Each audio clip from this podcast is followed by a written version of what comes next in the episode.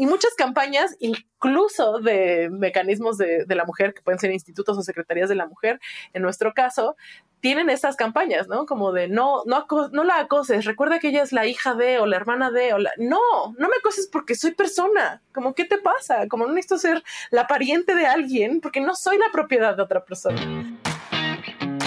Hola, bienvenida a Central de Bienestar Podcast. Si deseas recibir una dosis de inspiración para sentirte con más energía, adoptar hábitos saludables y tener mayor balance entre tu vida personal y laboral, has, llegado, al lugar correcto. Si estás aquí es porque sabes que no hay, nada, más sexy que sentirte bien.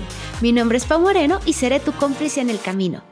Comencemos. Hola, ¿cómo estás? Te habla y te doy la bienvenida a Central de Bienestar Podcast. El día de hoy vamos a hablar de feminismo. Sí, como lo escuchas. ¿Qué tiene que ver el feminismo con el bienestar? Tiene todo que ver. Gracias al feminismo hoy tenemos acceso a píldoras anticonceptivas. Gracias al feminismo hoy podemos votar. Gracias al feminismo podemos tener acceso a oportunidades laborales de puestos directivos en empresas que antes era impensable. Gracias al feminismo podemos correr maratones es increíble lo que ha logrado este movimiento y precisamente eh, a raíz de la marcha del 8 de marzo me di cuenta que a pesar de haber estado en marchas en años anteriores, a pesar de tener una amiga feminista y a pesar de que es un tema que de alguna forma no ha sido totalmente ajeno, sigo con muchísimas dudas al respecto. Te voy a confesar que en este episodio me sentí muy vulnerable porque de pronto sentía que hacía preguntas bobas, preguntas que eran muy obvias pero que genuinamente yo no entendía. Y pensé que quizá había más mujeres como yo que estaban en la misma situación, que además de querer entenderlo mejor, también quieren saber cómo poder formar parte del movimiento, participar de alguna forma desde tu trinchera y por eso tengo conmigo hoy a Oriana López Uribe. Oriana es feminista, pansexual y activista por los derechos sexuales desde los 15 años de edad. Es directora ejecutiva de Balance Promoción para el Desarrollo y Juventud AC. Oriana estudió comunicación social en la UAM Xochimilco y ha recibido diversos premios y reconocimientos por su labor como coordinadora del Fondo María y también por su labor en el campo de salud sexual de las y los jóvenes. Tiene una experiencia tremenda haciendo activismo a favor de los derechos sexuales, de los derechos femeninos, desde una perspectiva de justicia social. En verdad que este episodio me ilustró muchísimo y deseo que logre lo mismo contigo. Gracias por estar aquí y recuerda que si te gusta el episodio, me va a encantar escuchar tus comentarios, me va a encantar que lo compartas con tu comunidad, con tu familia, con tus amigos. Y ahora sí, te dejo con Oriana.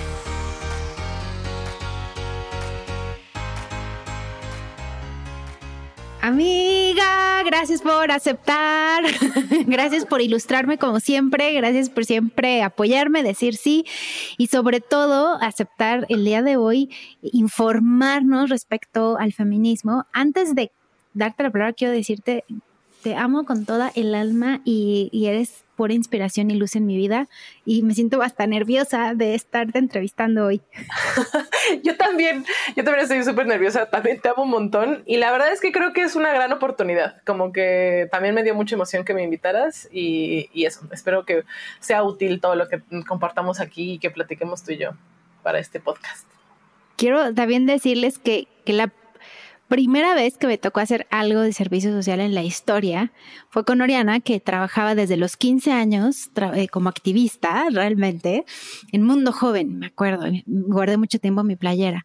Mi joven, te vamos aquí a Tepito a repartir preservativos. Y yo, ¿cómo? Eso es lo que hace los fines de semana, o sea, desde muy pequeña estabas trabajando con pensar en otras personas, ayudar en planificación familiar, con eh, derechos juveniles y, me acuerdo de esa experiencia que fue para mí como, como, como me abriste una perspectiva que nadie me había hablado de, oye, hay que ayudar a otras personas y también hay que dedicarle tiempo a voltearla a ver la realidad de otras personas y no estar nada más en el privilegio y, y sin duda esa primera intervención que hiciste conmigo tuvo, tuvo un impacto para, para las decisiones que yo tomé después de hacer voluntariado y lo que hice también con Humane Society International y después también cuando arranqué con Páginas Verdes, que en un inicio pues fue mucho de, de corazón y de ONG y ya después fuimos a encontrar un modelo de negocio, pero es, a lo mejor no te lo he dicho, pero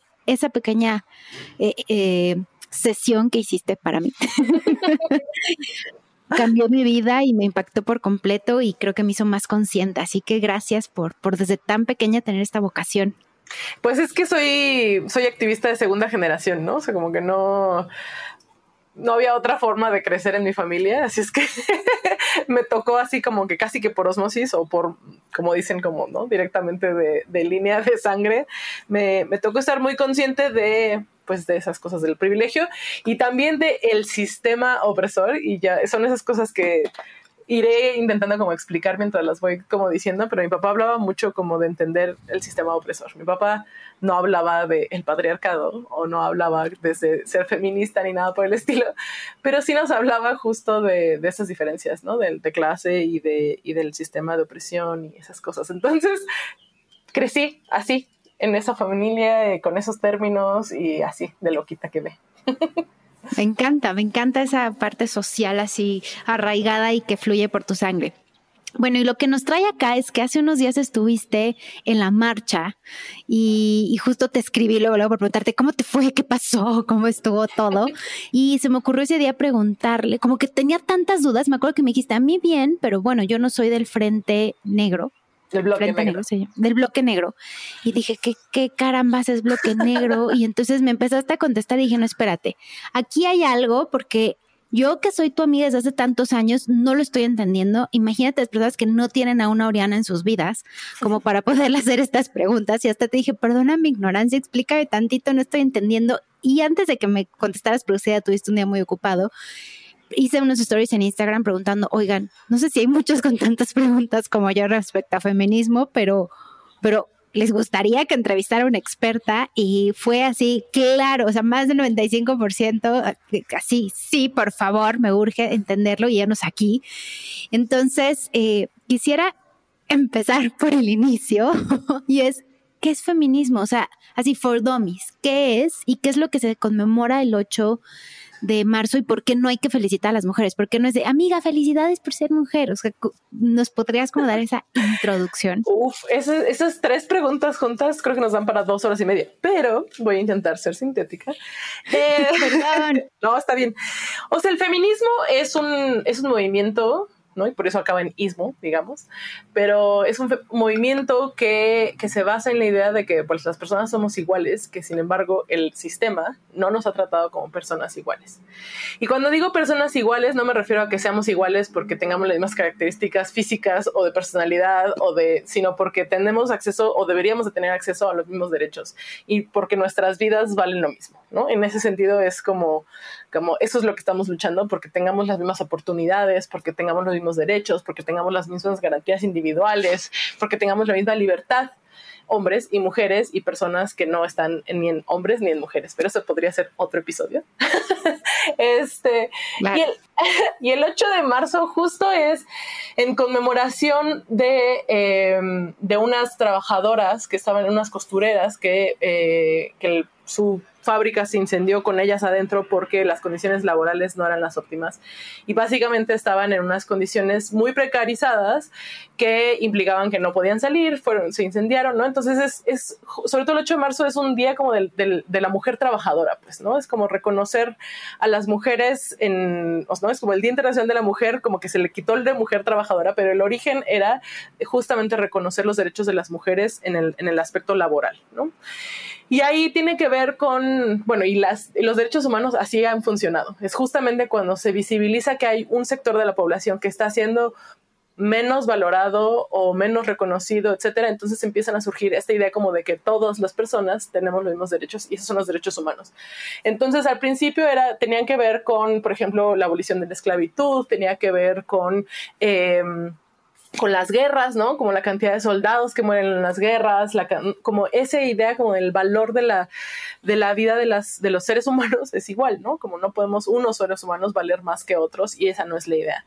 Y justamente esa es como, como surge lo de los derechos humanos de las mujeres. Pues no, no, no es que haya unos derechos de las mujeres por ser mujeres, sino que son derechos humanos de las mujeres porque se ha visto que hay una vulneración a nuestros derechos, que no se nos reconoce como iguales cuando se nos compara con los hombres. Y ahí hay varias cosas, como, como se, habla mucho del techo de cristal, por ejemplo, ¿no? Hay un punto en el que las mujeres ya no tienen las, las oportunidades para crecer laboralmente, ¿no? Hay un techo de cristal, entonces ya no, y si nos fijamos, hay muchísimas como números como de Forbes y de estas, ¿no? Como, como revistas y que, hacen seguimiento al mundo empresarial y en donde empiezan a ver como cuáles son las 100 lideresas más importantes, pero para reconocer y visibilizarlas y porque es nuevo en realidad también, porque antes eran puros hombres los que estaban en los puestos de cargos y los CEOs eran todos, todos hombres. Entonces un poco empezar a reconocer que, hace falta y que no estamos en igualdad de condiciones. Entonces está lo del techo, pero lo ¿no? el techo de cristal, pero también hay una brecha salarial, ¿no? Entonces está, apenas se acaba de, estar discutiendo en el Senado que, que ¿no? Como la, la necesidad de garantizar que el salario de una persona sea conforme al trabajo y las responsabilidades y a otras cosas que tiene, pero no sobre si es hombre o mujer. Y se ha visto que hay muchísima brecha salarial entre hombres y mujeres. Entonces, un mismo puesto en una misma empresa se le paga más a un hombre y que a una mujer. Y todo esto surge por los estereotipos, ¿no? O sea, como todo esto surge porque hay una idea generalizada de lo que las mujeres deberían de hacer y lo que los hombres hacen. Entonces, como que el deber ser nos, se nos aplica más a nosotras como mujeres, pero en realidad también afecta a hombres. Entonces, cuando hablamos de feminismo, es como, es un movimiento que lo que intenta es mejorar las condiciones de vida de las personas justo a través de poder romper los estereotipos de género y garantizar la, libre autodeterminación de las mujeres, ¿no? Es como una lucha por la libertad de decisión, la libertad de autodeterminarnos, la libertad de, identificarnos, de expresarnos, de, las mujeres, pero también de todas las personas, de personas trans, de personas intersexuales y también de los hombres, ¿no? O sea, los hombres tampoco es que tengan que cumplir un rol específico en la sociedad, pero esos estereotipos nos han dicho que los hombres son de una forma y las mujeres somos de otra. Y eso se nos ha complicado muchísimo y se ha traducido en desigualdades en, y en, pues, en, en, desigualdades de, mucho tipo, económicas, eh, son unas, pero también desigualdades sociales, también limitaciones, ¿no? Como muchas veces, y lo vemos en muchísimas cosas, como justo el 8 de marzo con esta idea de felicitar a las mujeres por el Día Internacional de la Mujer, sacan un montón de videos de la mujer, la mujer es lo más grandioso que tenemos como humanidad, porque estoy diciendo cualquier cosa, ¿no? No, lo estoy leyendo directamente, pero, es, pero justo es esa generalización. Y eso ocurre porque hay un estereotipo de qué es la mujer y lo seguimos replicando aún el 8 de marzo cuando hacemos ese tipo de videos, ¿no? Como de, de porque no sacamos un video que dice el hombre el hombre que siempre está, eso no, como que se nos hace, ¿no? Hasta como que no, no podríamos identificar una cosa así que, que tenga una generalización tan grande como la que se hace hacia las mujeres. Y bueno, y eso ya, y me podía ir por toda la vida hablando de más ejemplos es que ahorita que dijiste ese, ejemplo del video, ayer que entré a revisar una cosa de mi banco, justo la página primera decía la mujer, este mes, ¿no? Este mes se lo dedicamos a ella, o sea, justo la página del banco, sí, eso es lo que ponía. Y me llama mucho la atención, me están surgiendo un montón de preguntas. Pero a ver, primero, justo no se felicita porque no estamos, no estamos celebrando, estamos conmemorando ese día en el que eh, de, la, de la mujer trabajadora, en el que perdieron la vida por las condiciones en las que vivían y en la que estamos visibilizando, pero no te estoy felicitando por ser mujer, porque felicitarte por ser mujer es un poco reforzar esto que nos acabas de explicar, ¿cierto? Cierto. Entonces la idea es como, es, marcamos este día porque todavía hace falta luchar por que las condiciones de las mujeres sean mejores. Eso. Ok. Entonces digamos que una primera acción que ahorita entiendo, o sea, todas las mujeres que están escuchando este podcast, si tú eres eh, responsable de comunicación de una empresa, en, tus campañas, porque además lo usan como campaña de marketing, ¿no? En tus campañas, utilizar este mensaje el, 8 de marzo o todo marzo, sol, no está sumándose a la causa, al contrario, está reforzando estos estereotipos y quizá estas diferencias que existen. Entonces, ahora voy a profundizar en eso, en cómo sí, en cómo sí podemos sumarnos, pero ahorita me surgió una duda mm, y es, lo que decías es, no existen ese tipo de campañas de el hombre, el hombre que ha hecho y sido el sustento o qué sé yo, como, como los estereotipos que tenemos además en Latinoamérica muy, muy marcados. Pero no sé si has visto que ahorita hay un video que se está viralizando y me llegó por, eh, por WhatsApp y lo vi en unos stories de Instagram de un profesor que dice, ¿por qué el, paro nacional de las mujeres y por qué ellas pueden faltar a la universidad y no les ponemos falta? Pero a ver, ¿cuándo es el Día del Hombre y por qué nosotros sí nos ponemos, sí nos ponen falta? O sea, entonces ahorita cuando estamos, mm, así te hablo desde la ignorancia total, ¿no? Pero, ajá, o sea, cuando yo lo escucho, él me, me, parece como no ha entendido nada, o sea, no ha entendido absolutamente nada. Pero también ahorita, mientras me estás explicando que no existe este otro reconocimiento, este otro, otro tipo de campañas en los que hagan videos por el hombre, ¿cómo podemos responder a... A este conservadurismo. A este conservadurismo, ¿no? Que además es un profesor de universidad. Eh, ¿Cómo puedes explicarle? O sea, a ver, no, no, una cosa es que estamos diciendo que no hagan ese tipo de campañas en los que además se están colgando, ¿no? De, de, un, de una conmemoración para entonces decirle a la mujer, yo te entiendo, ven, yo soy tu marca. O sea, que además no, está totalmente fuera de contexto a la diferencia del tipo de declaraciones conservadoras que hace, que además, bueno, no me extraña por la universidad en la que da clases, ¿no? También entiendo, o sea, como, no quiero mencionarla, pero es una universidad muy también. Quiero decir que, según yo lo que acabo de ver en Twitter, lo, lo despidieron. No sé si el, comunicado que yo vi tenía el ah. de esa universidad. Espero que sí haya sido así, lo cual habla demasiado bien, porque no para lo que esperaríamos de esa universidad, pero nos da gusto. Eh, igual creo digo, más allá de, no, no creo que necesariamente despedirlo sea la solución, porque sí creo, él representa justamente al humano al que se le ha dado más valor, ¿no? O sea, cuando hablo de estas, estas olas como los derechos humanos, etcétera, justamente un, bueno, y no necesariamente el, que el ser humano que más tiene valor sería un, un hombre heterosexual, cisgénero, europeo, ¿no? Pero al, menos en México este es un hombre blanco, ¿no? O sea, diríamos que no necesariamente es, es un hombre europeo, pero sí es un hombre que es privilegiado en México. Entonces, claro, está desde una posición de poder en una universidad privada, eh, siendo abogado, ¿no? Que además eso implica como que pues fue una carrera, etcétera, ¿no? Tiene, tiene un prestigio, eh, diciendo estas, estas cosas que son como sofismas ahí que uno se, ¿no? se enmaraña en, en, esas cosas filosóficas. El punto es que justo el reconocimiento, o sea, lo que se está intentando hacer es que ese ser humano que tiene, que se ha visto históricamente beneficiado por tener más valor simbólico, justo no se le va a reconocer y no necesitamos un día especial de, porque la idea es que, el, o sea, justo lo que queremos visibilizar es que el sistema le ha beneficiado constantemente. Él no se ha visto como obligado, orillado, discriminado, marginalizado por el sistema. Él se ha visto beneficiado por la opresión de otros. Entonces, si él tuviera, si, hubiera llegado un día a aplicar al, al mismo puesto de profesor junto a una abogada, probablemente él tendría más ventajas. Y él tendría más ventajas por muchas razones. Puede ser que no sea una discriminación concreta, o sea, que nadie, ninguno de los jueces cuando decidió, pues estoy diciendo jueces, ¿eh? pero así como ninguno de los dictaminadores que deciden quién, quién es contratado para ser profesor, nadie dijo, esta no porque es mujer, pero puede ser que hayan dicho, mira, a lo mejor no tiene tantos años de experiencia, justo porque a lo mejor tuvo periodos en los que fue madre, por ejemplo, ¿no? Entonces, no tiene tantos años de experiencia como un hombre que no tuvo que gestar y que no, y, y que en sus carreras no le dan licencia de maternidad, de paternidad en su caso, porque, ¿no? O sea, como todo se va llevando con una serie de, estereotipos en avalancha y, de, de, desigualdades que lo llevan a él a ser el beneficiado del sistema.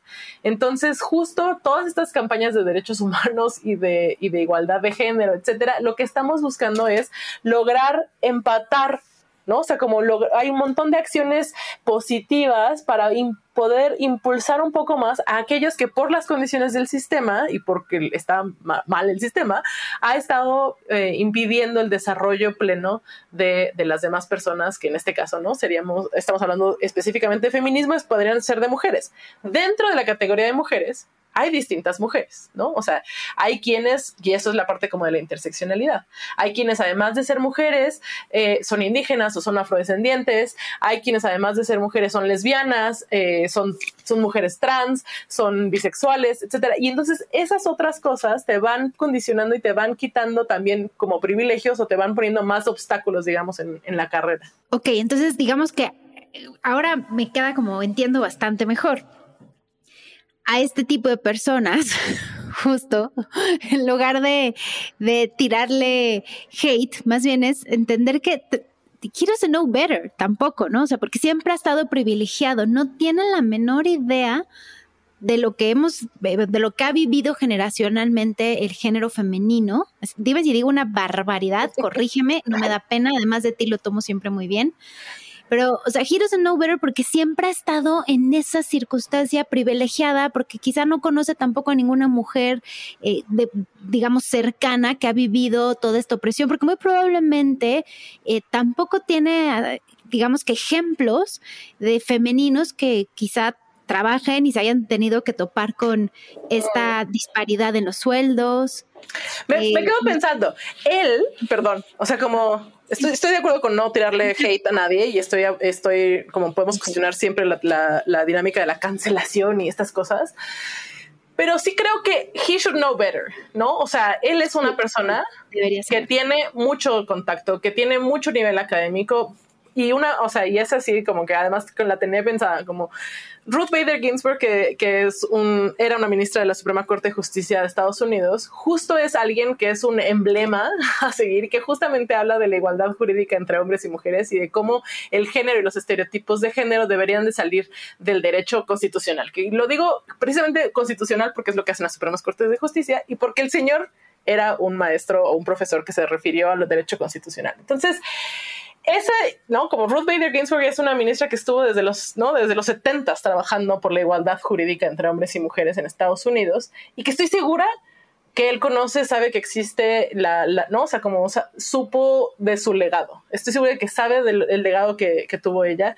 Y si no, es que, o sea, como no, nomás no lee nada que no sea no sé, su revista del, del, partido más conservador que se nos ocurre en México, o no sé, o sea, como que, o solo lee artículos escritos por hombres, o en serio es tan misógino que en serio, ¿no? Como, como hace para abajo cualquier trabajo que hagan otras abogadas cerca de él y o ministras como, tan reconocidas como Ruth Bader Ginsburg, pero también aquí hay muchísimas, o sea, Olga Sánchez Cordero, que es nuestra, ¿no? Como secretaria de Gobernación ahorita, independientemente del rol que ha hecho como ministra, fue muy importante también. Entonces tampoco nos tenemos que ir a Estados Unidos. Hay abogadas muy importantes en México y que han marcado, y feministas que han marcado muy, muy claro como esta igualdad de derechos y como la necesidad de, de, la, de llegar a esa igualdad de derechos, más bien, como la desigualdad que existe todavía.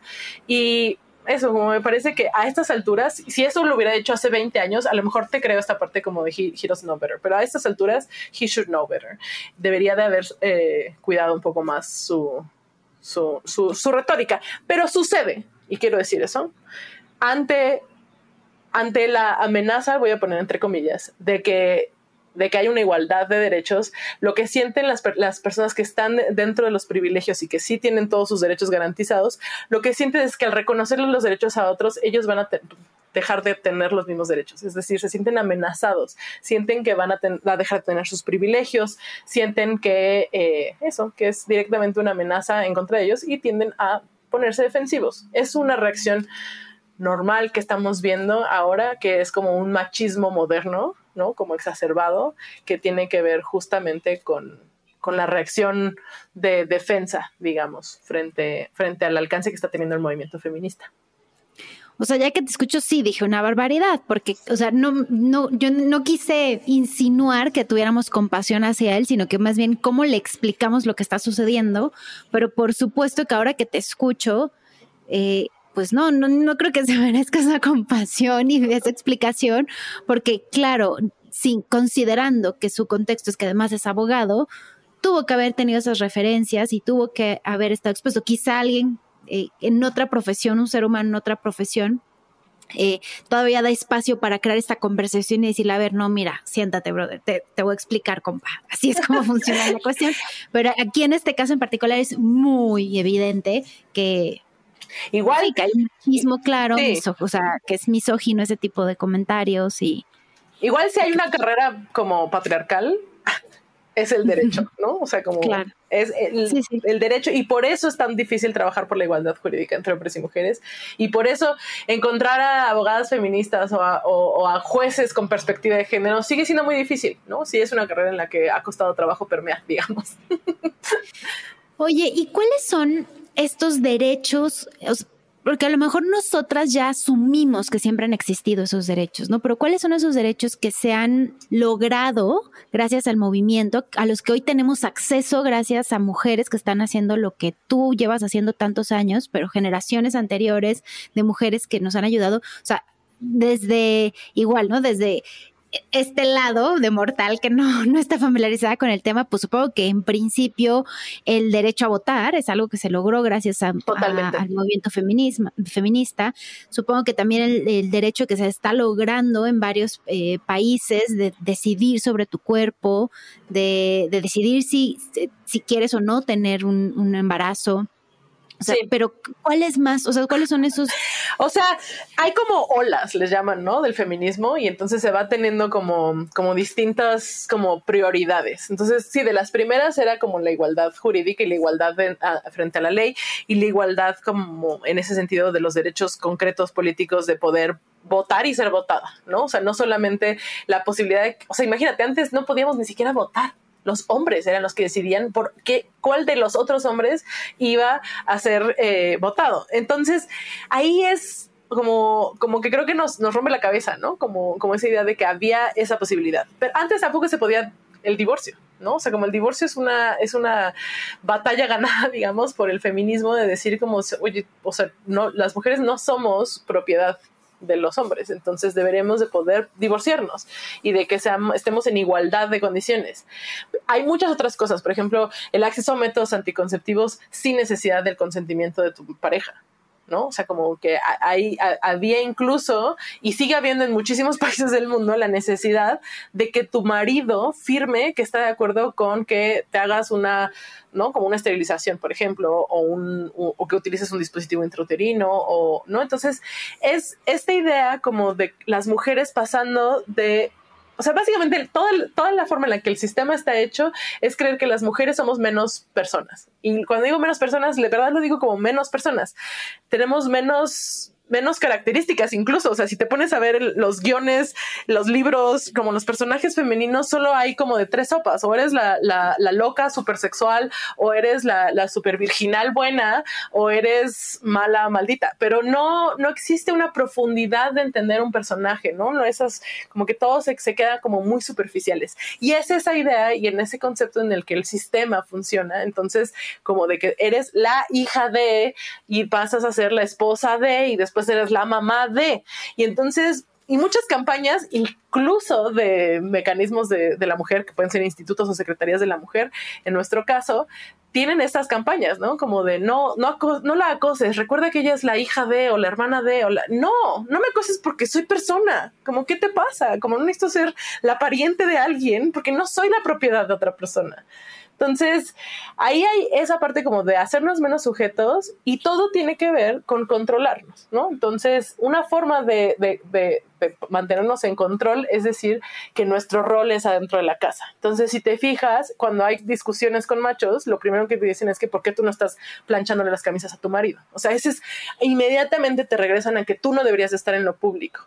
Y es lo mismo que pasa en la calle. O sea, lo que te hace sentir es que no puedes estar en la calle a ciertas horas, tú sola, eh, como vestida de alguna forma, o lo que pasó eh, recientemente con, con este youtuber, ¿no? Como de esta idea de, no si no puedo salir y emborracharme con mis amigos, entonces ¿con quién puedo, no? Y de todas maneras, hay gente que le atacó por haber salido y emborracharse con sus amigos porque fue violentada y es como, claro, porque ella se lo buscó.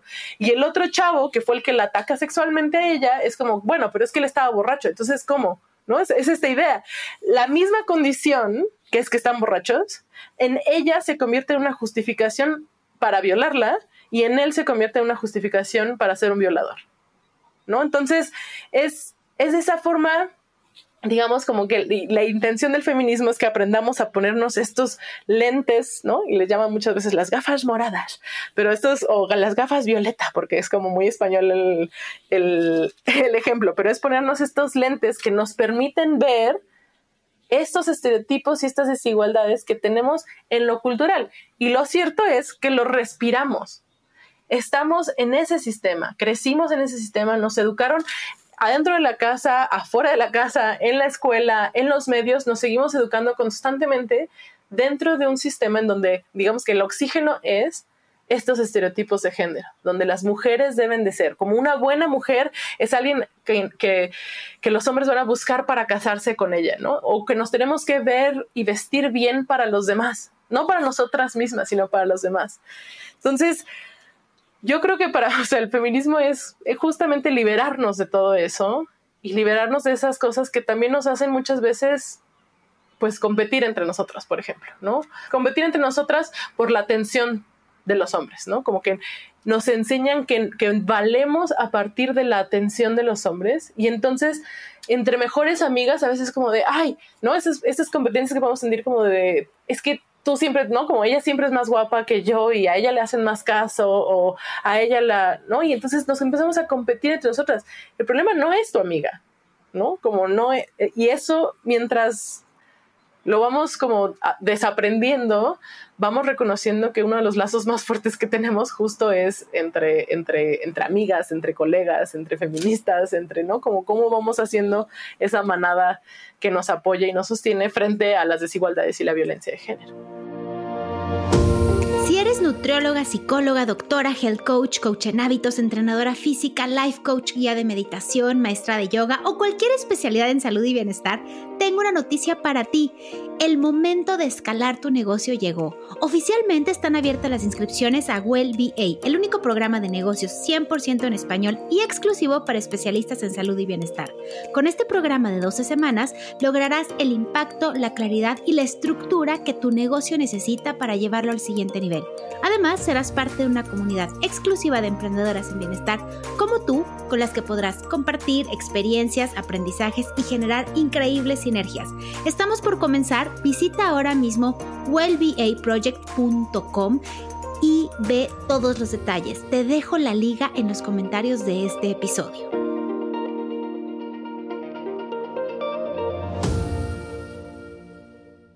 Y es que definitivamente me parece que tenemos normalizados tantos comportamientos que refuerzan estas conductas eh, machistas, estas conductas como que la mujer es menos persona, que ya ni nos lo cuestionamos. O sea, lo veo mucho ahora en redes sociales que yo sigo a, varias podcasteras que soy muy, muy, muy fan de lo que hacen y veo qué comentarios les ponen. O sea, por ejemplo, una hasta acaba de hacer un, me pareció formidable, hasta tuvo que responder con un video de YouTube porque alguien le puso como, ¿quién te crees tú?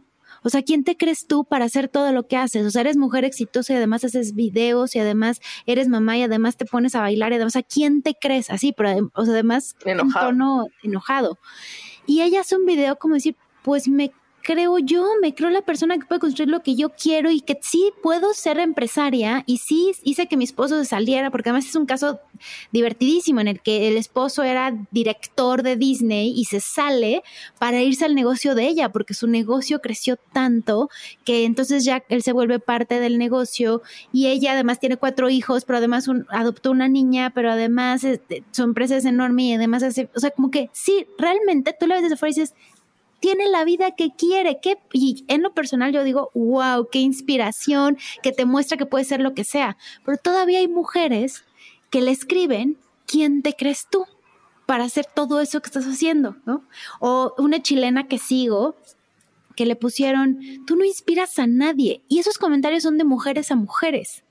Y tiene una comunidad de medio millón de personas que en lo personal, valga la redundancia, pero que yo considero que me inspira absolutamente todo lo que hace. Todos los posts que pone me encantan, de amor propio, de seguridad, pero de un amor propio desde la neutralidad. Y hay mujeres que se atreven a decirle como, ¿qué tú crees que por poner fotos sales con celulitis? ¿Quién te crees? creo que entre nosotras a veces somos las que más estamos pues reforzándolo y, que no valoramos o sea, lo que ya han hecho otras mujeres y lo que han sacrificado otras mujeres para que hoy tengamos privilegio, digamos, privilegio de votar, que no debería ser un privilegio, pero que ya podamos el, el derecho, perdón, exacto. Sí, no. Entonces, bueno, no sé, está loco eso. Sí, sí. O sea, y pero tiene que ver, porque mucho, o sea, también uno de los, de los recursos recurrentes es decir, como, bueno, pero quienes nos educan son las mamás, ¿no? Y es como, no, y eso tiene que darnos bien claro, ¿no? O sea, como el machismo y el sistema patriarcal no son culpa de las mujeres. O sea, como justo es que estamos respirando constantemente eso, que somos parte de esa cultura, o nos convertimos en parte de ese sistema. Entonces el punto es darnos cuenta y romperlo. ¿no? O sea, romperlo, dejar de ser cómplices, digamos, del sistema patriarcal, dejar de ser cómplices de, de, de, hacernos menos, de menospreciarnos entre nosotras, ¿no? De querer que la, que la otra no sea exitosa. ¿Por qué? ¿No? Entonces, esa, eso por una parte. Y la otra es esta parte de quería decir dos cosas de lo que dijiste, como esta idea que, que, siempre existe como de, ay, es que ahora que es mamá se realizó como mujer y como persona. Y es como, ¿qué? ¿Por qué? O sea, como con todo lo que haces todos los días, te realizas como mujer y como persona. Si tú decides que eres mujer, uno, porque no, o sea, eso también es una identidad y una cosa que uno tiene que asumir y decidir si sí la quiere. Pero además, como, ¿por qué como persona? O sea, como esta idea como de la maternidad, como automáticamente lo esencialmente femenino y la razón por la que existimos y nos dan chance de existir es que somos mamás, ¿no? Entonces es como, no, hay quienes no vamos a ser mamás o no decidimos ser mamás o no podemos ser mamás y no por eso somos menos importantes, no por eso somos menos mujeres, ¿no? O sea, como eso, ahí hay que como que romper esa, esa, ese binomio, ¿no? Así como rompimos con los anticonceptivos la idea de que sexo era igual a reproducción, no, la gente puede tener relaciones sexuales para pasársela bien, no tiene que ser para reproducirse, sobre todo cuando es heterosexual, ¿no? Entonces, ahora nos toca como romper, como no, mujer no es igual a ser mamá, no es, no es una cosa de un instinto y que todas queremos ser mamás. No, hay quienes, la verdad, no, somos mejores tías, somos mejores amigas, somos mejores maestras, somos mejores, no sé, personas solitarias. Hay gente que no le gustan las otras personas, no tienen por qué caernos bien las criaturas, ni siquiera las nuestras, pero tampoco las de las otras personas, ¿no? Entonces, como esta idea de, de, obligarnos a ciertos roles, y uno de ellos es la maternidad y es el que más tenemos, pero que además se usa en nuestra contra. ¿No? O sea, si yo quiero lanzarme a presidenta de México, no lo voy a hacer, no, no, no te preocupes, Pau. Pero si yo quisiera hacerlo como lanzarme a diputada, senadora o cualquier cosa que fuera de la vida pública, así como de elección popular, si yo tuviera hijos, sería cuestionada. Si no tuviera hijos, sería cuestionada. Con base en si tengo o no tengo. Si sí tengo, porque cómo los voy a tener y además voy a ser senadora, como si se me succionara el cerebro en ser mamá y entonces no puedo ser senadora porque entonces me van a importar menos no sé, los, el resto de los mexicanos a los que estoy representando que mis hijos, o sea, como una cosa como muy extraña. Y la otra es eso, si no, si no tengo hijos, ¿por qué no tengo hijos? Porque entonces se, se, se, pondría en cuestión si, cuál es mi orientación sexual. Y si no soy heterosexual, que no lo soy además, pero bueno, ¿no? Entonces como esa idea como de descubrir que no soy heterosexual, cosa como en mi caso no tendrían que descubrirlo porque está puesto en mi bio, pero, pero eso, como, como si, si no ser heterosexual fuera algo malo y además como si ser heterosexual y no ser mamá fuera como que hay algo mal, ¿no? O sea, como, ¿por qué no podrá? ¿Será que no tiene un buen marido? ¿Será que tiene un problema biológico? O sea, como que nos metemos muchísimo en la vida personal de las mujeres que están en la vida pública. No hacemos lo mismo con los hombres. ¿Tenemos una idea de cuántos hijos tenía Peña Nieto? Yo no recuerdo cuántos tenía, ¿no? Como entre, entre la pareja y él, no recuerdo cuántos tenían. ¿Cuántos tenía Carlos Salinas de Gortari? No sé. Cedillo, tampoco sé. O sea, como que no, no estamos tan, tan concentrados en lo que los hombres hacen y tienen muchísima más libertad. Y creo que eso, como no estoy pidiendo que los hombres tengan menos libertad, estoy pidiendo que las mujeres tengamos más libertad y que las personas justamente intersexuales y transexuales tengan también un montón de libertades y que les reconozcamos que existen, porque ahí está, como que también jugamos en este binomio a que solo hay hombres y, solo hay mujeres, y hay personas que no se consideran que, desde su identidad de género deciden no ser binarias, es decir, no corresponder completamente ni en el estereotipo de mujer, ni en el estereotipo de hombre, ni en, ¿no? Como ni en identificarse como numerosos. Y hay personas intersexuales que directamente como su, ¿no? Como a nivel corporal, a nivel biológico, ya sea cromosómico, ya sea de, de hormonal o ya sea físico, no caen en ninguno de los dos lados. Entonces, de eso casi nunca se habla. Y justo hace, me parece unos dos o tres años, incluso National Geographic sacó un, un, un número especial sobre, sobre género para hablar de toda esa diversidad que existe. Y así como hay diversidad de personas, hay diversidad de feminismos. Porque también es eso, como yo, pero yo no soy, ese feminismo no me representa. Es como, bueno, bien, escoge otro. O sea, como no, tú no tienes por qué calificar el feminismo de otra persona. Puedes escoger el tuyo y ya, y construirlo tú sola. ese sería otra de las formas también de, aportar, porque creo que, a ver, hay formas en las que estamos de manera consciente o inconsciente siendo parte del movimiento, siendo parte o eh, más bien como contraponiéndonos. Entonces, una de estas es la que ahorita mencionamos, ¿no? Como juzgar a otras mujeres o eh, justo porque cuántos hijos tienen, ver si, si sobre eso va a ser mejor su trabajo o no, y juzgar si está abandonando a sus hijos, etcétera. Eh, una vez me tocó ir en Aspen, me tocó escuchar a, no sé si sigue haciendo, pero en ese momento era la directora de PepsiCo. Y era impresionante, o sea, lo que lo, uno no se imagina todos los sacrificios que tuvo que hacer para llegar hasta donde está, pero que también llegó un punto en que sus hijos le marcaban así de, hola, está mi mamá a PepsiCo, ¿no? Y ya se la, se la pasaban. Y, y tuvo que aprender a que los demás normalizaran y no juzgaran, porque, porque es raro que un niño o una niña le marque a su papá a la oficina, así al conmutador para pedir por el papá, pero la mamá sí, y está bien que el hijo quiera hablar y que diga, pues que me marquen y me interrumpa una junta. Entonces estaba contando todo eso, mi cabeza estaba explotando, de decir, nunca había analizado que claro, o sea, yo en mi día no, no le marca a mi papá así para no interrumpirlo, pero cuando mi mamá trabajaba, le marcaba todas las veces del universo por mil razones, o sea, por mil razones y conexión que tenía con ella y no era para molestarla, para saludarla, pero creo que incluso qué pasa con las escuelas, o sea, las escuelas se enferma el niño y le hablan a la mamá y la mamá es la que tiene que interrumpir su jornada laboral para irse y no al papá. Y ahí creo que está totalmente equivocado el asunto, porque yo me acuerdo en un momento que me tocó liderar un equipo de 14 mujeres en mi trabajo anterior.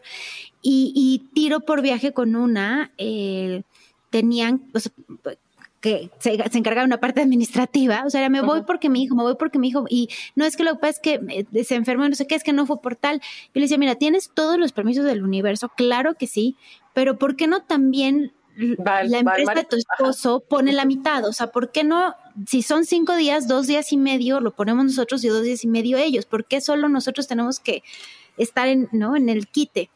Y claro que al final, pues yo decía, estaré no siendo feminista al pedir esto, estaré siendo poco, o sea, yo soy mujer, ¿cómo me atrevo a pedirle que, que su esposo también le entre al quite? Pues yo qué sé, no, soy ni mamá, no sé si le estoy poniendo una, ¿no? Como condición distinta, pero difícil, pero me, me, no podía creer que le marcaran siempre a ella y que no le dieran chance también al esposo de, Claro, pero y ahí, y ahí habría que ver muchas cosas. Por ejemplo, que cuáles son las habilidades de los hombres, porque no las han desarrollado. ¿Cuáles son las habilidades de los hombres para, para cuidar de otros? ¿no? Entonces, como que creo que hay un trabajo que es cultural y es un trabajo que va a costar muchísimos años, pero que se tiene que hacer que se tiene que hacer justo si tenemos criaturas como con pene, voy a decir, porque no sabemos cuál va a ser su identidad al final, pero eh, que justo enseñarlos también a tener, a cuidar de sus muñecos, ¿no? Por ejemplo, o sea, ¿por qué no va a tener un, bebé, ¿no? Así como un enuco, como, como, como las niñas tienen. Todos deberíamos de aprender a cuidar de otros,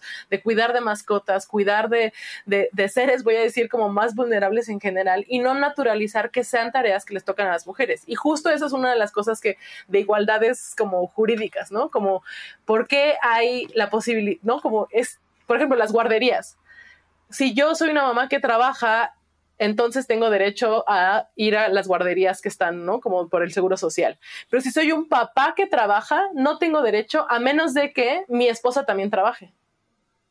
Y es como de, pero ¿cómo? ¿El seguro social le está pagando a la, a la esposa? Porque si no le está pagando a la esposa, es naturalizar que las, que las mujeres cuiden y además que lo hagan gratis. Entonces, es toda una cadena de, de que se tiene que romper de ideología, de educación, de transformar. Justamente creo que las tareas de cuidado son una de las cosas que más hace falta que las reflexionemos y las, y las podamos como, como dar la vuelta un poco. Y tiene que ver incluso con cuestiones sociales, ¿no? O sea, como las labores de cuidado en este momento, en este país, las hacen de manera gratuita las mujeres y de manera remunerada otras mujeres que son más marginalizadas que nosotras y que les pagamos para que las hagan. Entonces, entra, ¿no? O sea, como no estamos de verdad compartiendo tareas. Entonces, esta idea como de salir a la, a la vida pública y que todos salgamos también está haciéndose basado en que haya otras mujeres que estén haciendo esas labores de cuidado, en vez de que reconozcamos que las labores de cuidado son valiosísimas, importantísimas para que existamos todas las personas. O sea, hacer de comer nos toca a todos, ¿no? Comer y hacer de comer, hacer la cama, lavar la ropa, son para que todos existamos. ¿Qué pasaría en un país donde nadie hiciera de comer? donde nadie lavara la ropa, donde no, como esas cosas también pues también afectan y justamente pues tienen que ver con, con, nuestro bienestar, que también tenemos como resuelto eso en casa, que también tenemos resuelto y divididas esas tareas. Y hay muchas cosas, hay algunos como análisis como del, del el nivel de trabajo mental que estamos haciendo, que se está haciendo por parte de las amas de casa y las mamás, de estar constantemente pensando en no solo lo que tengo que hacer en este momento, sino lo que tiene que hacer toda la familia y lo que tengo que hacer yo para que toda la familia pueda hacer eso. Hay una, hay una, una carga mental y física en los cuidados eh, de toda la familia y hay una parte también como de, un trabajo emocional que hacemos como mujeres, como muchísimos varones que además lo, justo cuando alguien es feminista, también se vuelve esa carga como de, pero explícame qué hago yo mal, ¿no? Los varones, y es como de, tú vete a leer un libro, no me cargues más de tarea. Pero también, también está esa parte, como la carga emocional del el amigo que te cuenta todas sus, sus emociones, la amiga que te cuenta todas sus emociones, y esas siempre, o sea, como que siempre pasan por desapercibida esa carga emocional y esa carga mental que, que se está haciendo de labores de cuidado. Y, y, que en serio creo que lo que nos hace falta es enseñarle a los varones a, hacerla para que también le entren al quite, ¿no? Como que no, no normalicemos. Creo que una de las cosas que, que me pasó justo cuando, cuando se murió mi mamá fue como que me enfermé y, y mi papá como desde, desde la puerta del cuarto me dijo como de, es que no me quiero acercar porque no me quiero contagiar, pero necesitas algo, una cosa así. Y fue como de corazón roto en mil pedazos, como de, eso significa no tener mamá, gracias, ¿no? O sea, como, ouch. Pero eso como, y mi papá es una, es como uno de los hombres más deconstruidos que conozco y que se hace responsable de sí mismo y que lava sus trastes y que le gusta hacer de comer, todas las demás cosas. Pero ese día para mí fue como de, claro, mi mamá no hubiera, no se hubiera cuestionado contagiarse de gripa además, ¿no? O sea, no era una cosa como de COVID o algo así en este momento, sino era una gripa normal y común. Y tiene que ver con eso, cómo cambiamos.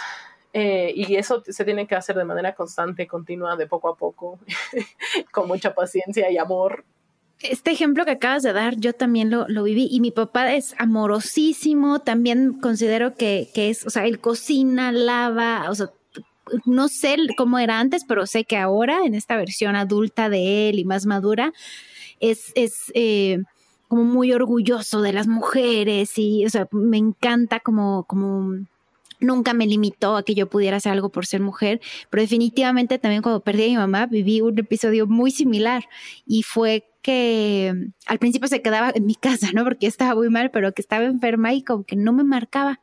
Y yo, ¿cómo? O sea, pero mi mamá ya estaría aquí trayéndome caldo de pollo, en ese momento yo comía pollo, ¿no? Entonces me estaría trayendo caldo de pollo, medicinas, y, yo me tuve que ir a inyectar sola, ir a conseguir sola la medicina, porque más pues tampoco tengo hermanos, y, y en todo ese camino tuve esa misma sensación de room. Aquí es donde ya entendí que la mamá es el soporte, el abrazo, el, o sea, no, no dudo que haya, eh, y que los papás, además no estoy hablando de papás que sean eh, ajenos, o sea, no hayan sido responsables de nosotros. Ahora imagínate los papás que no estuvieron presentes, ¿no?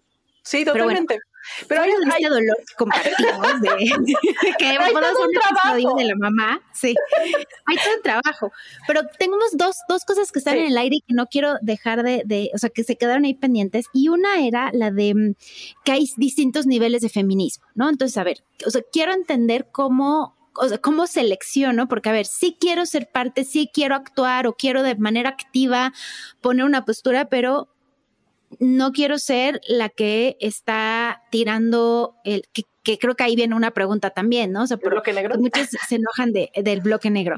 Que dicen, pero ¿por qué, ¿por qué romper? ¿Por qué tirar? ¿Por qué hacer? Es como, pues si te mataron a tu hermana, a tu hija, a tu mamá, si te violaron, si te y el sistema no está haciendo absolutamente nada y muy por el contrario, se pone a proteger que aquí en la colonia Roma lo hicieron a proteger la casa de un violador con granaderos en vez de protegerte a ti, pues claro que estás enojada, pero quisiera hacerte dos preguntas en conjunto, o sea, ¿cuáles son esos niveles?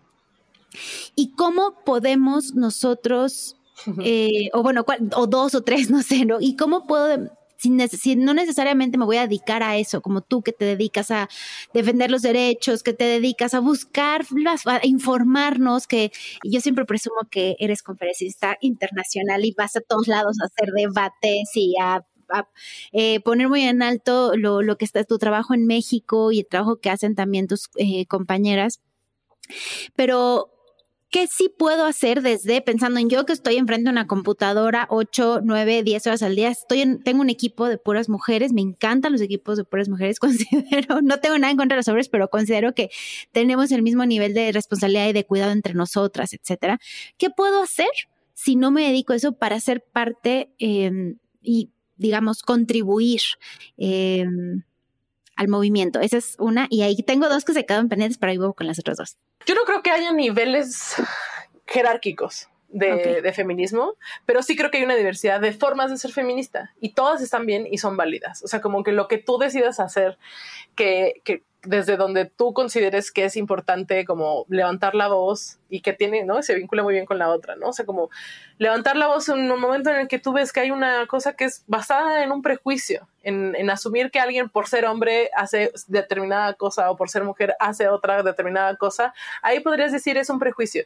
Y por supuesto, y ahí sí voy a decir que las tareas son distintas cuando somos hombres que cuando somos mujeres. Cuando somos mujeres nos toca levantar la voz. Y lo siento mucho, esto no les va a gustar a los hombres, pero cuando somos hombres a veces nos toca callarnos como que justo lo que aprendimos es que las mujeres tendríamos que hablar menos y escuchar más, y es lo que hay que desaprender. Hay que hablar, levantar la voz y sí escuchar. No estoy diciendo que nadie tenga, ¿no? Por, por, qué dejar de escuchar, pero sí escuchar y rebotar lo que no nos toca, porque también creo que hay muchos juicios externos que nos consumen a las mujeres y nos consumen en esta idea como de que tenemos que complacer. Entonces hay que desaprender que no, no, no vinimos a este mundo a complacer a nadie, vinimos a este mundo a ser felices y a, y a, y encontrar qué es lo que nos hace felices a nosotras en particular.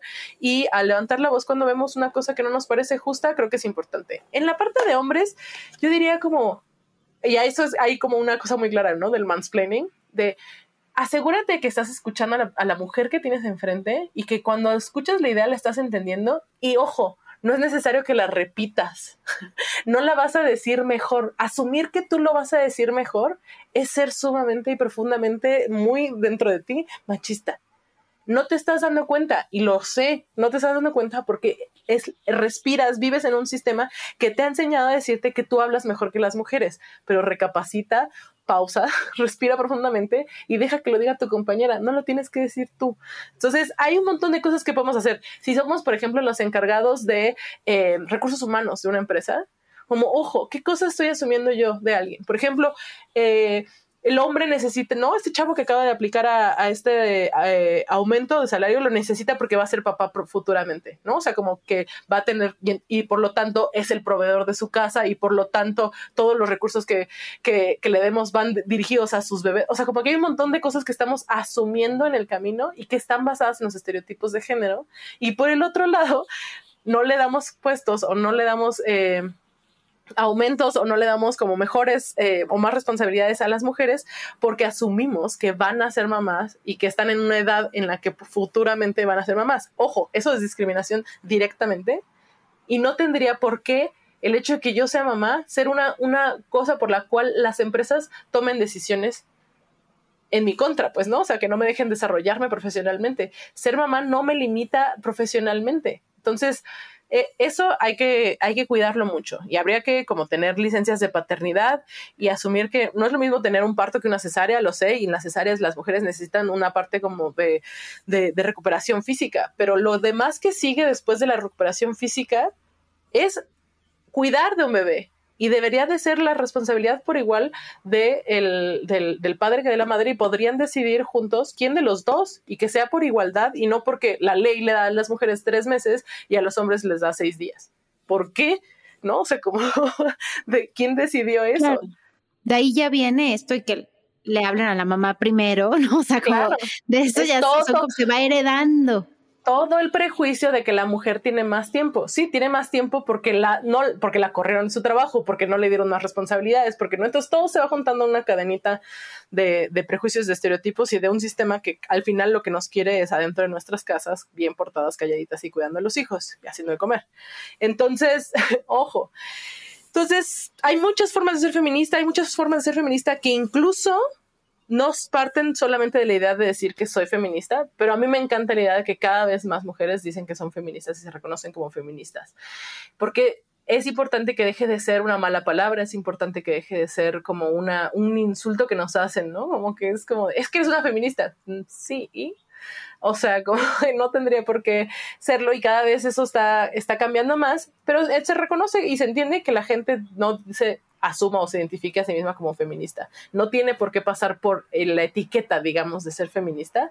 Y hay mucha gente que dice, como, no soy feminista, yo creo en la igualdad de género. Es como, creer en la igualdad de género es ser feminista, justamente. ¿no? O sea, creer que tenemos la igualdad, deberíamos tener acceso a las mismas oportunidades, a los mismos derechos, ¿no? A las mismas posibilidades de desarrollo. Eso es ser feminista. Y, a ver, dos cosas. Una, ahora en el home office, sin duda se ha reforzado esta obligación, y lo digo entre paréntesis, que eh, o sobrecarga que tiene la mujer en el cuidado, porque lo he visto innumerables veces desde que arrancó la pandemia, que definitivamente las mujeres son las que tienen que trabajar a la par de ponerle el zoom a los niños, a la par de hacer la comida y, la responsabilidad de limpiar, lavar, hacer. O sea, el grosso sigue siendo sobre la carga de la mujer de ahora dentro de tu mismo espacio hacer lunch y, y, ayudarle a hacer la tarea y, o sea, sin estas pausas, pero también se ha demostrado que no ha bajado la productividad, a pesar de que ahora las mujeres están en casa con los hijos allí, la productividad de la mayoría de las empresas está por arriba. Entonces también nos, creo que de manera muy sutil es una muestra de que porque sea mamá no significa, o porque un día tenga que ir a cuidar a mis hijos antes, no significa que voy a fallar en el trabajo, no significa que no va a ser al contrario. Al contrario, o sea, hacemos magia porque somos sumamente responsables. Porque pareciera que tengo que elegir entre una u otra pareciera que no tenemos derecho a, decir, bueno, ¿y qué tal si quiero los dos? O sea, ¿qué tal si sí quiero ser mamá y a la par quiero trabajar? ¿No? Es como tienes que elegir. O eres mamá de las que está ahí todo el tiempo consigo súper presente, o eres mamá de la que se va a trabajar, o no seas mamá. Digo, también ahí hay que ver como justo las horas nalga, perdón por usar el término horas nalga, ¿no? O sea, como que es más valioso que alguien esté ocho horas sentado enfrente de la computadora en la oficina o que alguien esté sacando las, la chamba, ¿no? O sea, como que esté haciendo sus responsabilidades y las esté haciendo bien. Como que ahí creo que, creo que es muy valioso repensarnos, ¿no? Como cuánto, qué es lo que valen nuestros equipos de, de trabajo que, estemos contentas, que tengamos ganas, que tengamos pasión por hacer las cosas que estamos haciendo, que nuestras tareas nos den alegría, que nos den como toda esa parte y que además lo podamos hacer en un ambiente sin estrés, ¿no? Sin haber tenido que atravesar la ciudad dos horas en el tráfico con, con miles de personas, etcétera. O sea, como que ahí hay, hay un montón de otros factores que no están sucediendo, que quizá nos están haciendo mucho más productivos en ese sentido. También es cierto yo conozco a muchas mamás que están como, ¿no? Como esa cosa de la locura del Zoom y la escuela y la no sé qué, pero también que están diciendo que igual también estoy disfrutando un montón a mis hijos y está increíble, ¿no? Y va a ser muy difícil regresar a, a la normalidad tan lejana de que, que, implicará. Pero eso, como creo que hay muchas, vale la pena pensar qué tanto el, o sea, el home office, si para, hay quienes les sirve y hay a quienes no, ¿no? O sea, como esa diversidad y que no es necesariamente que alguien quiere hacer home office porque, porque, está, porque es flojo o porque no va a trabajar o porque o lo tengo que tener bajo supervisión y tengo que estar enfrente de él para que garantizar que está, no, pues si está contento haciendo su trabajo lo va a hacer bien. Todo tendría que ser compatible y no tendríamos por qué pedirle a nadie, ni a hombres, ni a mujeres, ni a personas, ¿no? Como no binarias, que, renuncien a unas cosas sobre otras. Deberíamos de poder lograr un balance. Un equilibrio entre eso. Nunca había tenido esta conversación que me está dando tantos veintes también como líder eh, de un equipo de mujeres, como mujer profesionista, o sea, me están cayendo muchos veintes de cosas que me gustaría corregir de aquí en adelante que me hubiera gustado hacer distinto y que pienso que ahorita me siento muy entusiasmada de poder hacer una eh, diferencia desde mi trinchera. Pero definitivamente creo que otro punto que, que, tú y yo, por ejemplo, tú que siempre has sido muy independiente eh, y, y que siempre tenemos esta costumbre de cuando nos vemos, como me avisas cuando llegues, ¿no?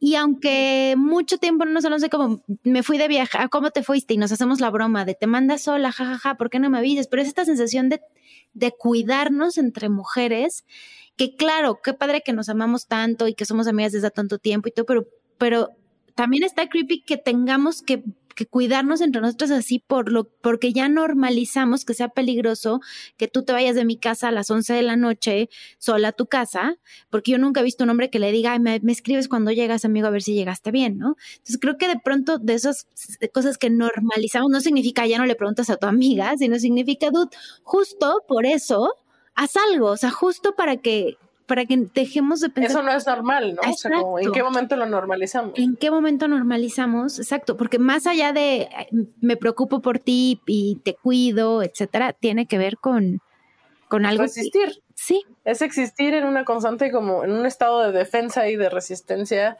porque hay algo que está mal en el sistema, ¿no? Totalmente. Y quisiera eh, pedirte para cerrar, perdón, pero, o sea, ¿qué sistema opresor? O sea, sí, lo, lo entiendo como en, en, contexto, pero ¿cómo lo definiríamos? O sea, todas las reglas que se han creado, la constitución que se ha creado, los legisladores, o sea, ¿cómo le podríamos definir? Esa es una. La otra, ¿por qué el, el o sea, yo entiendo que están enojadas, ¿no? Pero ¿cómo explicar? Ah, ¿Cómo explicar lo de que rompen todo? Que rompen todo, eso creo que está bien. Y y, sí, lo de eso, lo de patriarcado. O sea, ¿cuál es la diferencia entre el sistema opresor y patriarcado? Ya sé que, que son muchas, pero así como en versión express. Estoy pensando cómo explicarlo del sistema opresor, porque como lo dije, yo lo aprendí, no soy, no soy una feminista de libros, soy una feminista de práctica. Para mí el sistema opresor no es solamente, o sea, es todo lo que las reglas tácitas y explícitas que existen, o sea, como ambas, ¿no? Las que están implícitas y las que están explícitas de una sociedad que, eh, que, forman parte de nuestro imaginario, pero también forman parte de nuestro sistema económico, de nuestro sistema eh, político, de nuestro sistema jurídico, y son una serie de reglas que, y normas sociales, y le llamamos sistema opresor porque al final, ¿no? O sea, no es que, o sea, el sistema no necesariamente se concibe a sí mismo como un sistema opresor, pero le llamamos sistema opresor porque al final, de facto, está dejando en los márgenes a quienes son indeseables o no son normales o no son, sí, como no son productivos. Por, ejemplo, el sistema económico marginaliza a quienes no están adentro de los bancos, por ejemplo, ¿no? O sea, si no tienes una cuenta de banco, no existes para el sistema económico. ¿Por qué? Porque no eres alguien que le está produciendo, aunque es falso, en realidad porque en, realidad existe muchísima, muchísimo trueque y muchísima eh, también movimiento de personas que tienen dinero aunque no tienen cuentas de banco. Pero eso, ¿no? Y también forman parte, pero forman como, están en las orillas de ese sistema. Entonces, eh, no tienen los beneficios que va a tener alguien que tiene cuenta de banco y que entonces hace inversiones y que entonces le crece y le crece y le crece el dinero porque está formando parte del sistema y porque se ve beneficiado del sistema. Entonces, es como que lo que ve el sistema y lo que regula cuando tú estás adentro de la regulación, entonces estás... Eh, eres funcional y entonces eres privilegiado para. Entonces, en los márgenes quedan las personas pobres, quedan las personas no heterosexuales, quedan las personas que no son blancas, quedan las, las, las mujeres, ¿no? Entonces, entonces, por eso decía, o las personas jóvenes, ¿no? Las personas migrantes que no tienen documentos, como todas esas personas van quedando a las afueras, pero de todas maneras, en realidad, están nutriendo al sistema, pero de una forma que como no está regulada y no es reconocida, entonces no se le da nada, no, se no, no recibimos beneficios de eso. Es como lo del sistema del cuidado. Las mujeres están, que se dedican a cuidar de sus hijos y del hogar, no están dentro del sistema económico, pero claro que lo nutren. Gracias a que ellas hacen ese trabajo, entonces, el gran empresario tiene que comer y tiene la ropa limpia y tiene, ¿me entienden? Como es, es una forma ciega que tiene, ¿no? Una forma ciega no, no por discapacidad, sino por, no, por voluntad de dejar de ver a ciertas personas. Entonces, por eso es un sistema opresor, porque están enriqueciéndose, beneficiándose algunos por encima del trabajo no reconocido o invisible de otros. Te rompí la cabeza. Mi cabeza acaba de explotar de emoción, de entenderlo. Ok. ¿Por qué rompen todo? Em, creo que Ciro, Ciro Gómez Leiva me hizo la misma pregunta, pero eh, hay, hay múltiples formas de expresarnos. El feminismo no tiene solo una forma de expresarse, pero sí es cierto que una de las cosas más graves que, ay Dios, que pasan en este país, por eso rompemos todo, pero es, son los feminicidios, ¿no? O sea, creo que desde el que cuántos años teníamos tú y yo, Pau, como 10, 15 años, que empezaron a ver estas muertas de Juárez, ¿no? O sea, como... Las de Juárez.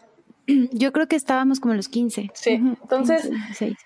O sea, tenemos ahora, como ya pasaron 18, 19, 20 años de las muertes de Juárez y no ha habido una solución, no ha habido números que bajen. Lo que, sea, lo que ha pasado en estos 15, 18, 20 años ha sido que han aumentado, que se han normalizado y que es una cuestión, una, situación generalizada, ¿no? O sea, como creo que debería ser gravísimo que ocurriera una muerte de mujer al año porque es mujer. Y es decir, cuando, cuando decimos feminicidios, y lo quiero como explicar súper como claro, es que a alguien la mataron porque ya no quiso ser la novia de alguien. A alguien la mataron porque el cartero la volteó a ver y ella sonrió. A alguien la mataron porque se puso minifalda un día que el marido le dijo que no se pusiera minifalda. Alguien la mataron para violarla o mientras la violaban todos los cuando hablamos de feminicidios no es que mataron a alguien para asaltarla, no es que mataron a alguien por accidente, la mataron porque dentro del sistema patriarcal está la idea de que los hombres deben de controlar a sus mujeres porque somos su pertenencia. Entonces, cuando se pierde el control de esa persona, de esa mujer, ese es el daño que les ha, que les ha hecho el machismo a los hombres pierden el control, o sea, perder el control sobre la mujer les hace a ellos sentir que son menos hombres y que tienen que hacer algo para que nadie sepa que son menos hombres. Y entonces nos matan. Entonces es un cambio cultural que tenemos que trabajar todos los días y se tiene que trabajar de múltiples maneras, de manera integral. Pero el Estado no está haciendo esa inversión para que ocurra de verdad ese cambio cultural no está invirtiendo en mejor educación de calidad, no está invirtiendo en una educación que considere educarnos en cuestiones de género para que cambien las dinámicas de poder. No está escuchando a las, a las madres de las víctimas, no está escuchando a las víctimas principales, no están haciendo seguimiento a los casos de violación, están como justamente como, ¿cómo se llama? Leaking como están, están dejando pasar los expedientes de las víctimas y sus identidades a los medios de, comunicación, están como rompiendo la confidencialidad de los casos. Hay una serie de violaciones alrededor, no solamente los actos en sí, sino que el Estado está omitiendo, haciendo caso omiso de esas cosas. Hay muchos feminicidios que podrían ser prevenidos si las autoridades trabajaran en cuanto la mamá va y dice que algo está mal. Y a las mamás no les hacen caso. Las mamás van y denuncian. Escobedo, ¿no? Sí, o sea, no, pero muchísimos. O sea, las mamás van y dicen concretamente como, mi hija me dejó de contestar el teléfono ayer a las 7 de la noche, estoy muy preocupada. Ay, señora, venga mañana a ver si seguro ya le hablo. Mañana ya es muy tarde. Entonces, hay una serie de cosas que están mal y que están como profundamente mal. Y de, llevamos 18, 20 años haciendo todo lo posible para hablar con las autoridades y para que lo tomen en serio y no lo están haciendo. Entonces, hay quienes dentro del feminismo han decidido romper todo. Y cuando digo romper todo, no están haciéndole daño a nadie físicamente, al menos no intencionalmente. Están rompiendo edificios, están rompiendo puertas, están rayando paredes, porque tienen dolor, porque les hacen falta sus mujeres, sus hijas, sus hermanas, sus mamás. Entonces, como justo la narrativa de defensa que ha tenido el gobierno es de criminalizar esas protestas en vez de escuchar, en vez de ni siquiera escuchar, en vez de hacer algo al respecto. Ya saben lo que está mal, ya saben lo que se necesita hacer. Hemos tenido 20 años de diálogo institucional ¿no? Como pacífico para decirles qué es lo que se tiene que hacer y no lo están haciendo y deciden criminalizarnos y eso genera más, o sea, es una, respuesta emocional de, ¿no? Como de, de express, pues, ¿no? O sea, estás conteniendo, conteniendo, conteniendo, pero no hay salida, entonces, perdón, yo prefiero que en esa olla express Así como los hombres se contienen, se contienen, se contienen, su olla express es matarnos a nosotras. Nuestra olla express es rayar paredes. ¿Cuál está mejor? Yo creo que rayar paredes. O sea, el, verdadero problema es que están matando mujeres. Y tenemos que volver a ver para allá para ver qué está haciendo el gobierno sobre eso. Y no estoy invitando a la gente a que raye paredes necesariamente, pero sí a que respete a quienes lo están haciendo. Es una manera también de llamar la atención, es una manera también en, la que los medios están cubriendo las, las marchas feministas. Yo llevo tú lo mismo lo dijiste, llevo 18, 20 años haciendo marchas feministas. Nunca habían tenido tanta cobertura mediática como ahora. También funciona para eso, para que pongamos atención. Entonces, también es una estrategia de mediática y si eso nos va a hacer que lo pongamos en la agenda pública y que entendamos que es una prioridad para el país y que no podemos estar un día más donde se matan a 11 mujeres al día en este país por esas cosas que les acabo de decir, eso es el verdadero problema. Ha explicado así, o sea, muchas mujeres, por muchas mujeres que juzgan a otras mujeres y que también dicen, así no, así no. No, o sea, después de esta explicación es como así sí, o sea, porque si no, ¿cómo? O sea, ¿de qué otra forma nos van a escuchar? Gracias por explicarnos si, si queremos tener información de primera mano, si hay algún video que digas, ese TED Talk tienen que ver, ese libro tienen que ver, o sigan esta cuenta de Instagram, o sea, algo que creas que nos pudiera guiar, eh, porque pues tú tienes mucho trabajo y no todas vas a poder contestar la pregunta de todas por redes sociales, pero ¿cómo podríamos eh, acercarnos más y, tener más información del feminismo y participar de forma activa? Porque la única forma en la que vamos a lograr un cambio es, es participando. Eh, la verdad es que no, no suceden mágicamente, o sea, sucede gracias a las mujeres que están dedicándole tiempo y que eh, están siendo congruentes con los derechos que desean que tengan que tener ellas y generaciones futuras. Hay un montón de cosas que, que ver y que hacer. No podría como decir solo una hay algo que sí querría decir como que tiene que ver con, con, esta idea como del autocuidado y bienestar y así, que hay una parte que tiene que ver con que rompimos la idea del cuidado colectivo, ¿no? Entonces, como volver a pensar en de qué formas nos podemos organizar para, para cuidarnos que no sean en lo individual y en separados, aislados, sino, por ejemplo, justo traer como como la comida en conjunto, como ayudarnos a cuidar a los hijos, como hay una parte ahí como muy concreta de, reconocer que, por ejemplo, la maternidad no tiene que ser una, hace muchísimas de las personas que, tienen hijos se sienten muy solas en los primeros días, entonces como acercarnos y ayudarnos a hacer comunidad entre, entre todas creo que es muy importante. Y de libros y cosas que leer hay un montón, pero diría, bueno, así como el, un, un, libro que es muy básico y chiquitito es el de Chimamanda Ngozi que, es una escritora nigeriana que se llama eh, Todas las personas deberían de ser feministas. Está traducido al español como todos deberían de ser feministas, pero es en realidad todas las personas deberían de ser feministas.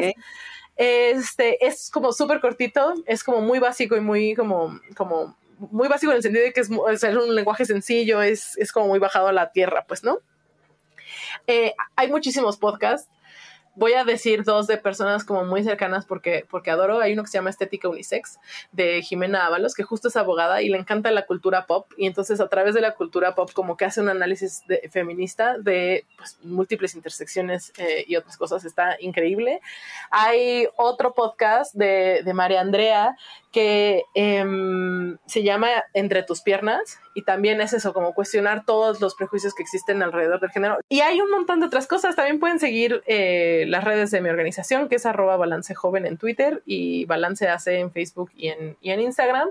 Em, y bueno, tenemos un montón de programas que hacen cosas muy específicas sobre sexualidad, identidad sexual, eh, aborto, reconocimiento de la autonomía de adolescentes y cosas más específicas. Y para seguirme a mí, la, mi red social de preferencia, es, bueno, la más bien la que tengo abierta es arroba Oriana Lu en Twitter.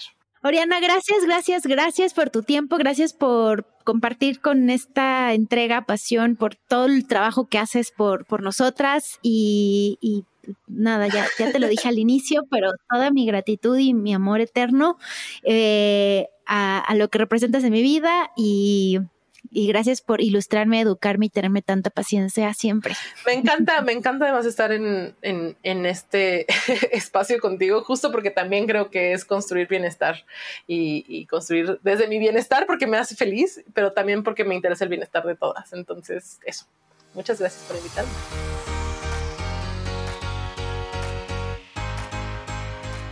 Gracias por haber escuchado este episodio de Central de Bienestar por favor, si lo escuchaste en Apple Podcast, déjanos una reseña. Si nos escuchaste en Spotify, danos seguir. Si nos escuchaste en Amazon, haz un print screen y por favor compártelo en tus redes sociales.